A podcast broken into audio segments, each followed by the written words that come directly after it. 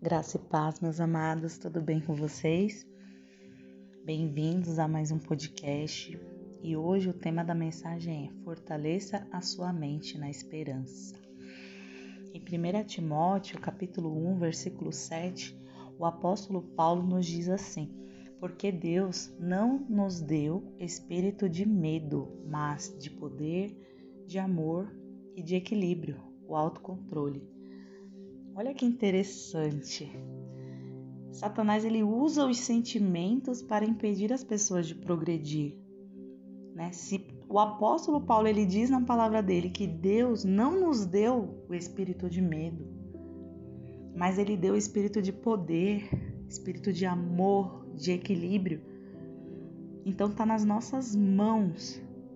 Satanás ele não quer que você tenha esperança às vezes acontecem coisas ruins nas nossas vidas e nós perdemos a esperança. Né? Em Zacarias, no capítulo 9, versículo 12, diz assim: Voltai à fortaleza, ó presos de esperança. Também hoje vos anuncio que vos recompensarei em dobro. Deus ele fala na sua palavra que se você for um prisioneiro da esperança, Deus dará a você o dobro de tudo aquilo que você perdeu ou desistiu. É igual eu falei, muitas das vezes, por conta das provas, das dificuldades, das lutas, dos desânimos, do estresse do dia a dia, da ansiedade, do medo, nós não temos mais esperança. Nós perdemos a esperança de um futuro melhor, de coisas boas que poderiam vir a acontecer nas nossas vidas. Mas eu quero te dizer neste dia: tenha uma vida de esperança. Não importa o que de ruim esteja acontecendo na sua vida. Diga: eu creio que algo de bom vai acontecer para mim. Eu creio que tudo já deu certo. Eu creio que já estou curada. Tenha fé.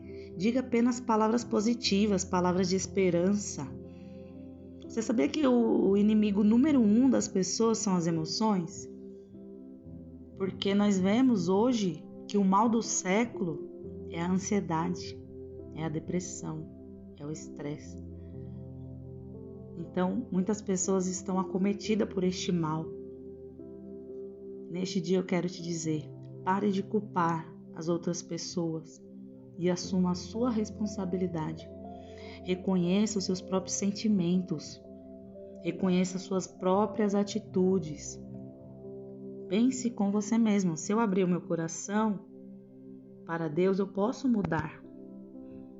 Faça as escolhas certas, mesmo estando feridos, mesmo estando, estando machucados.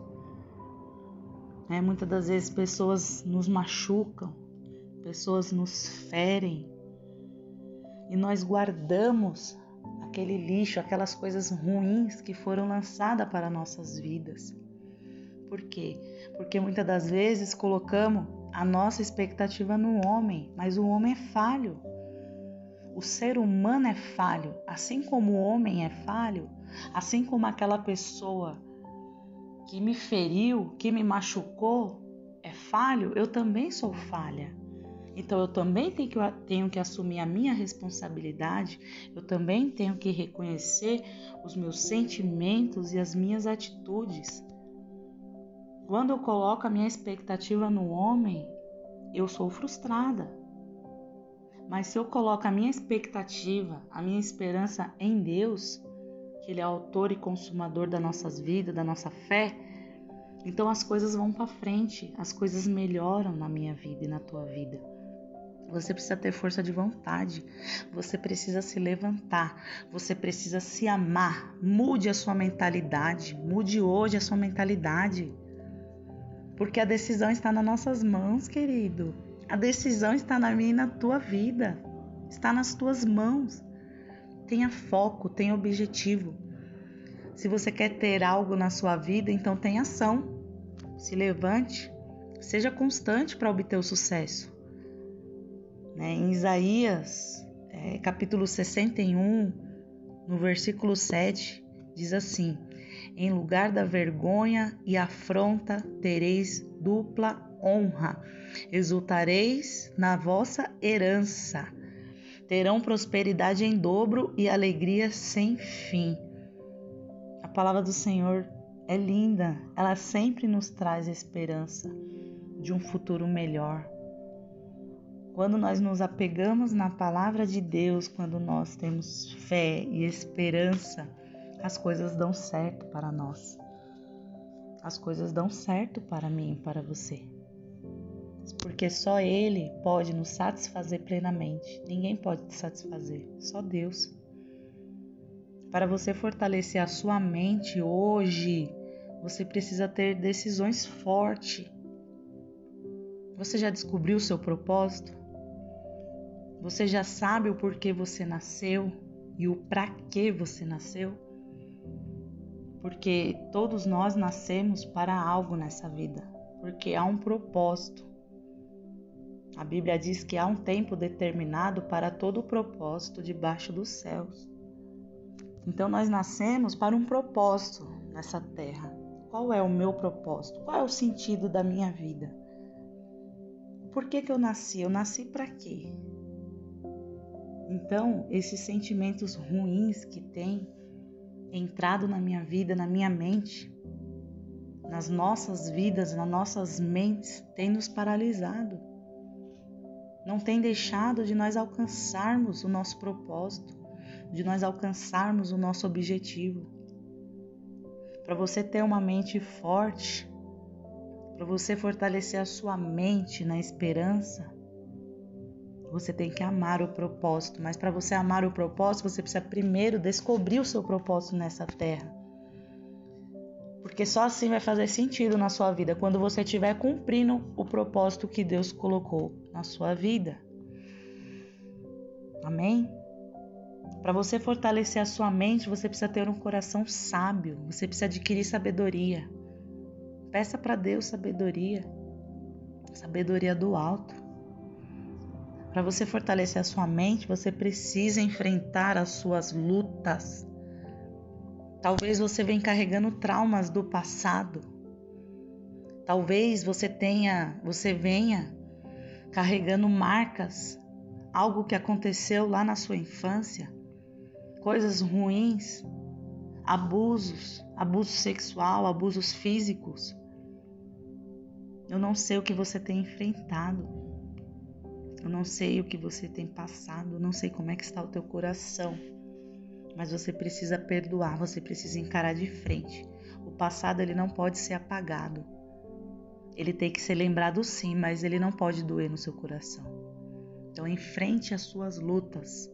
Blinde o seu coração. Como que eu vou blindar o meu coração? É tudo que tudo toda palavra ruim, negativa que lançar para mim, eu não sou obrigada a aceitar. Eu aceito se eu quiser. Se alguém me xingar, me chamar de feia, eu vou ficar triste se eu quiser, se eu abrir o meu coração, mas se eu tiver com o meu coração blindado, então eu não vou aceitar essas palavras. Ela vai entrar num ouvido e vai sair no outro. Só aceite palavras de bênção sobre a sua vida. Só aceite palavras de pessoas que te amem de verdade. Para você fortalecer a sua mente, você precisa dominar suas emoções, você precisa ter autocontrole das suas emoções. Você precisa ter domínio próprio, que é o que a palavra do Senhor diz. Domine as suas emoções. Muitas das vezes nós falamos: ah, mas eu tenho um temperamento forte, ah, mas eu sou explosiva, ah, mas é melhor ter paz do que razão. Ah, porque Fulano falou isso eu não gostei, porque Fulano fez isso comigo eu não gostei. Fulano é falho, do mesmo jeito que nós somos falhos. Então blinde o seu coração. Não aceite coisas negativas, não aceite coisas ruins. Amém? Para você fortalecer a sua mente, você precisa ser sóbrio o tempo todo. Sede sóbrio. Caminhe ao lado de pessoas saudáveis emocionalmente, porque quando você caminha ao lado de pessoas que só reclama, só murmura, a tendência é você fazer a mesma coisa, é só murmurar, é só reclamar. Pare com a necessidade de aceitação. Muitas das vezes nós queremos ser o que a gente não é, para mostrar para as pessoas, para ser aceita naquela roda de amigos. Você tem que ser o que você é. E se você precisar mudar, você precisa mudar. Você vai mudar. Mas para isso você precisa, você precisa pedir para Deus: Senhor, eu quero mudar. Não quero ser assim. Eu quero ser uma pessoa diferente. Eu quero ser uma pessoa melhor. É igual eu falei, é melhor ter paz do que razão. Né? Enfrente as suas guerras. Se ame. Se ame em primeiro lugar. Se ame. Tenha amor próprio. Amém? Aqui na palavra do Senhor, em Mateus, no capítulo 6, versículo 25, diz assim: por isso vos digo: não andeis cuidadosos quanto à vossa vida, pelo que haveis de comer ou pelo que haveis de beber, nem quanto ao vosso corpo, pelo que haveis de vestir. Não é a vida mais do que o mantimento, e o corpo mais do que o vestido? Olhai para as aves do céu, que nem semeiam, nem cegam, nem ajuntam em celeiros, e vosso Pai Celestial as alimentas não tem de vós muito mais valor do que elas? No 30 diz assim: Pois se Deus assim veste a erva do campo, que hoje existe e amanhã é lançada no forno, não vos vestirá muito mais a vós, homens de pequena fé. Não andeis, pois, ansiosos, dizendo que comeremos, ou que beberemos, ou com que nos vestiremos porque todas essas coisas os gentis, os gentios procuram. De certo, vosso Pai celestial bem sabe que necessitais de todas essas coisas. Mas buscai primeiro o reino de Deus e a sua justiça, e todas essas coisas vos serão acrescentadas. Não vos inquieteis, pois, pelo dia de amanhã, porque o dia de amanhã cuidará de si mesmo, basta cada dia o seu mal. Então confia, confia naquele que já te viu no futuro. Jesus ele dá uma ordem: não andeis ansiosos, porque eu estou cuidando de você. O Senhor cuida de você. O Senhor cuida de você. Você tem valor, você é amado. Não se preocupe com o dia de amanhã. O problema de hoje, dessa geração, que a, essa geração ela anda muito ansiosa, preocupada com o dia de amanhã. Nem morreu e a pessoa já está preparando o caixão. Entende? Então, Jesus ele fala na palavra: Não andeis ansiosos, não andeis ansiosos por coisa alguma, porque se ele cuida dos pássaros, se ele cuida dos lírios do campo, como ele não vai cuidar de você, que você é filho amado de Deus. Você é amado, você é amada. Amém? Eu tô lendo um livro e esse livro ele é maravilhoso. O nome do livro, para quem quiser ler, eu super indico, é O Poder da Esperança. E ele fala muito sobre depressão, ansiedade e estresse. Eu quero ler aqui. Foi feita uma pesquisa norte-americana e eles falam que a conexão social fazem bem para os seres humanos enquanto a solidão mata. A qualidade das relações é mais importante do que a quantidade. Relacionamentos felizes e duradouros protegem a saúde física e mental. Né? Então, que nós possamos andar com pessoas que tenham sabedoria, pessoas que são saudáveis emocionalmente, pessoas que te levam mais para perto de Deus, pessoas que têm esperança de vida. A palavra do Senhor diz que Ele tem esperança para nós, para nós não lembrarmos do passado. Não lembre das coisas passadas, né? Então, a nossa vida, ela fica mais feliz quando nós temos pessoas do bem ao nosso lado. Uma pessoa, quando ela se isola, uma pessoa quando ela fica em solidão, ela tem a tendência, ela tem uma vida triste. A tendência é ela ficar doente mais rápido, né? não é a qualidade, não é a quantidade de pessoas, e sim a qualidade de amigos que você tem por perto, de pessoas que você tem que irá te fazer bem, né? Relacionamentos felizes e duradouros protegem a saúde física e mental. Eu leio um livro também que é do autor Augusto Cury, e ele fala muito também umas frases muito bonitas que eu quero deixar para vocês de Jesus. Jesus é, ele é a nossa esperança, né? Você precisa hoje fortalecer a sua mente na esperança e a sua esperança é Cristo. A sua esperança é Jesus. Aleluia.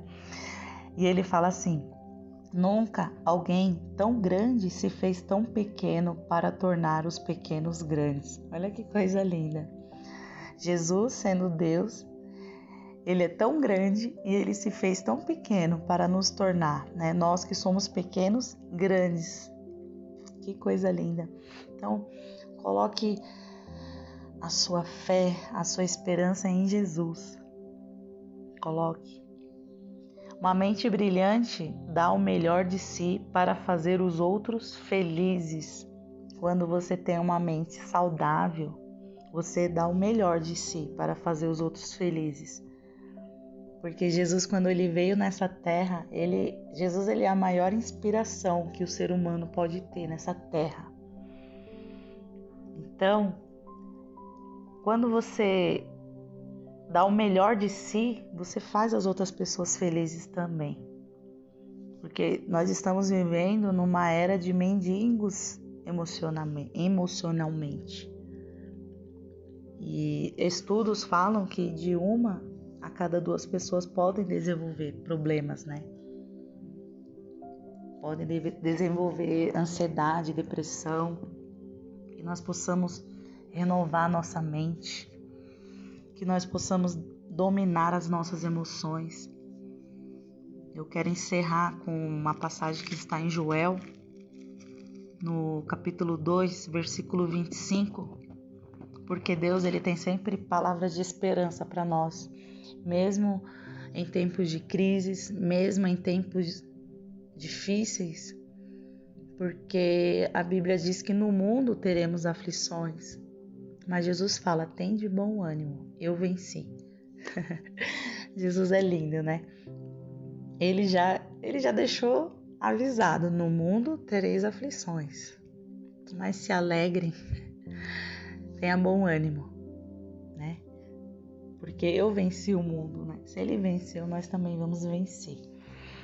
E a palavra de Deus diz assim, Joel capítulo 2, versículo 25: E restituí-vos-ei os anos que foram consumidos pelo gafanhoto, e a locusta e o pulgão, e a oruga, o meu grande exército que enviei contra vós. E comereis abundantemente, e ficareis satisfeitos. Olha que coisa linda que diz a palavra.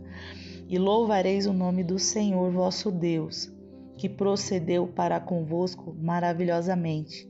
E o meu povo não será mais envergonhado. Glória a Deus por isso. Você não será mais envergonhado no lugar da sua vergonha, no lugar da sua tristeza, no lugar da sua angústia. O Senhor ele tem dupla honra. O Senhor vai devolver para você em dobro tudo aquilo que você perdeu.